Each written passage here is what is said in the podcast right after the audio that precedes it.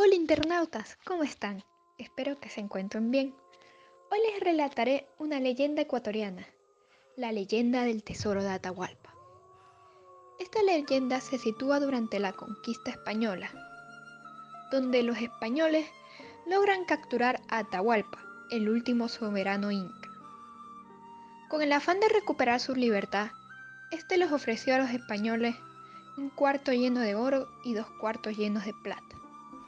Los españoles aceptaron el acuerdo y en caravanas de indígenas que venían de diferentes partes llegaron los objetos y piedras preciosas a la localidad de Cajamarca, donde se encontraba capturado Atahualpa.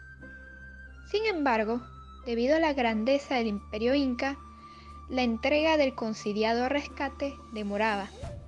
Además, corría rumor entre los captores de que el ejército del general Rumiñahui se acercaba para matar a Francisco Pizarro y los demás conquistadores, a quemar todo y a liberar a Atahualpa.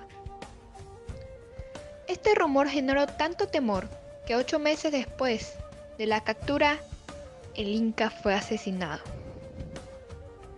Se conoce que Pizarro se llevó la mayor parte del botín recaudado, pero no se sabe a ciencia cierta qué sucedió con el resto del rescate prometido.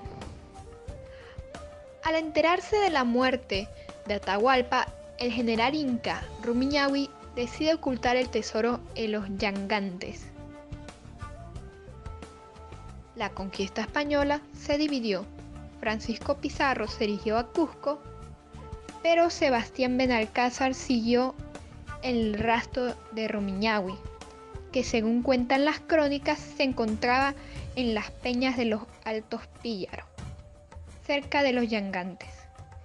Finalmente capturaron a Rumiñahui y este fue quemado en la plaza de Quito.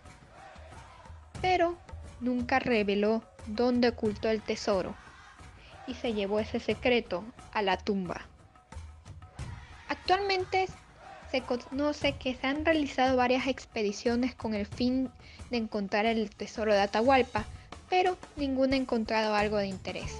Hasta el momento, el tesoro sigue siendo una leyenda, pero quién sabe si algún día esto pueda cambiar. Muchas gracias por haber escuchado esta leyenda. Eso ha sido todo por hoy. Que tengan un buen día y recuerden, si llegan a estar en Yangantes, estén atentos porque puede ser que se topen con un tesoro.